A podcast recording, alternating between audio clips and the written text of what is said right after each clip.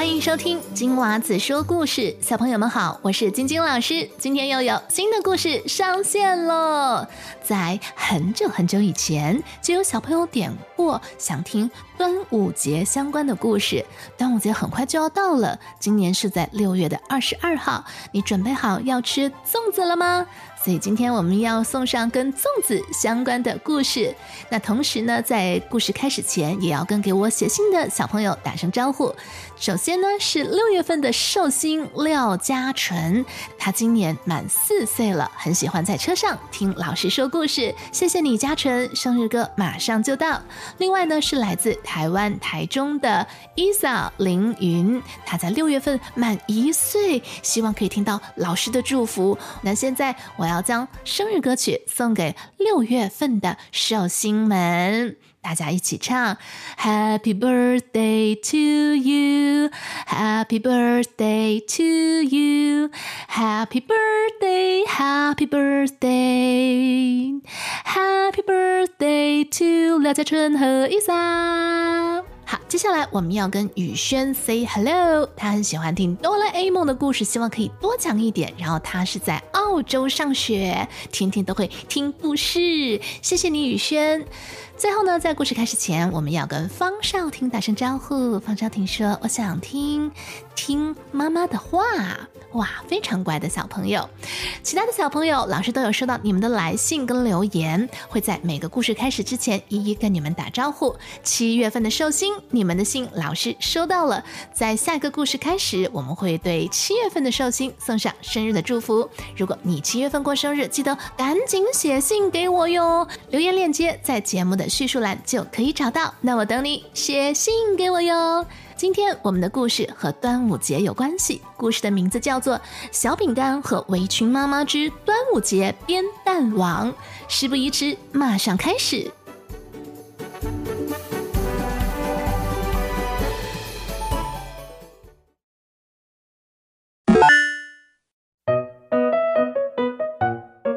不同的地方，端午节的习俗也不一样。大家熟悉的有吃粽子、划龙舟。今天你还会听到端午节的另一个习俗。故事发生在小饼干的家。晚上躺下之后，小饼干忽然想起了他的好朋友爱爱，对他说：“端午节的头一天晚上，一定要把长长的头发剪短，因为如果你有长长的头发的话，半夜可能会有个怪物会来把你的头发拿去绑粽子。”小饼干非常担心的把这件事情告诉了围裙妈妈。围裙妈妈对他说：“别怕，这就是民间传说。”然后妈妈转过身睡着了。小饼干摸了摸自己的头发，“哎呦，我的头发真的很长哎，那怪物完全可以把它剪去绑粽子呀！”他越想越害怕，越想越紧张，因为明天就是端午节了。于是，他跑到了小卧室，来到了爸爸的床前。爸爸，爸爸，今天晚上我要跟你睡，因为他想，爸爸头发短，那怪物应该不会去到爸爸的房间。爸爸看到小饼干要过来跟他睡，高兴极了，连忙挪了挪，腾出了原本就不大的小床上一块很大的空间给小饼干。快上来吧，爸爸保护你。要是怪物拔你头发的话，哼！我先把怪物的头发拔下来。嗯，怪物有头发吗？小饼干问爸爸。哦，也许没有头发。要不然他为什么要来拔人的头发呢？爸爸自作聪明地回答道。不管答案对不对，反正小饼干躺在爸爸的身边就觉得安心多了。那怪物会不会去拔围裙妈妈的头发呢？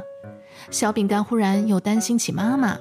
于是他拉着爸爸回到了大卧室，三个人挤在了一张床上。这下我们的小饼干总算可以安心的睡觉了。第二天是端午节，一大早，小饼干就被满屋子的粽子香给唤醒了。他一睁开眼睛，又想起了爱爱说的话，连忙摸了摸自己的长头发，长头发还在，没有被怪物拔走。于是他高兴地跑了出去。一边跑，他还一边大声地喊着：“妈妈，妈妈，我要吃粽子，我饿死了！”围裙妈妈包了各式各样的粽子，有肉粽，有豆沙粽，还有白米粽。嗯，我要吃白米粽，我要用白米粽来蘸白糖吃。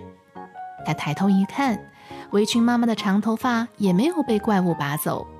小饼干开心地看着围裙妈妈从锅里给他捞粽子，和粽子一起煮的还有带着粽子香味的鸡蛋。妈妈说：“等你吃饱了，咱们一起来编蛋网。”啊？什么叫做蛋网呢？小饼干问妈妈：“一会儿我教你编。小的时候过端午节的时候，我们都会编蛋网，然后啊，在里面放一个大大的鸡蛋。”妈妈兴奋地说着，好像又回到了小时候，边说还边从抽屉里拿出了许多彩色的丝线，编呀编呀编蛋网，红色的蛋网，绿色的蛋网，彩色的蛋网，编呀编呀编呀编好了，不管是什么颜色的蛋网都特别的漂亮。小饼干为自己选了一个红色的蛋网，给表妹米一选了一个粉色的蛋网。还给自己的好朋友爱爱选了一个红蓝丝线编成的蛋网，编好了五个蛋网之后，还剩下了许多丝线。围裙妈妈，小饼干忽然又想起了爱爱说的话，他说：“嗯，咱们要不要把剩下的这些丝线都挂到楼下的树上去呢？这样就可以让昨天晚上没有来拔我们头发的怪物，把这些丝线拿去绑粽子喽。”围裙妈妈说：“对，我们应该奖励一下他们。”于是，小饼干和围裙妈妈跑下楼，把剩下的丝线都挂在了树上。端午节的夜晚，小饼干睡得特别的甜。他梦见从天上飞来了小天使，他们直直地落在了挂满丝线的柳树上，高高兴兴地收集着一根又一根彩色的丝线。于是，就连小饼干的梦也变成了彩色的。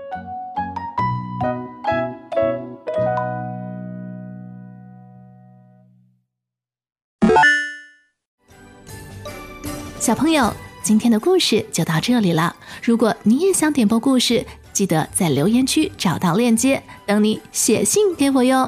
对了，不要忘记在你收听的播客平台给老师满星好评。那我们下个故事再见喽，拜拜。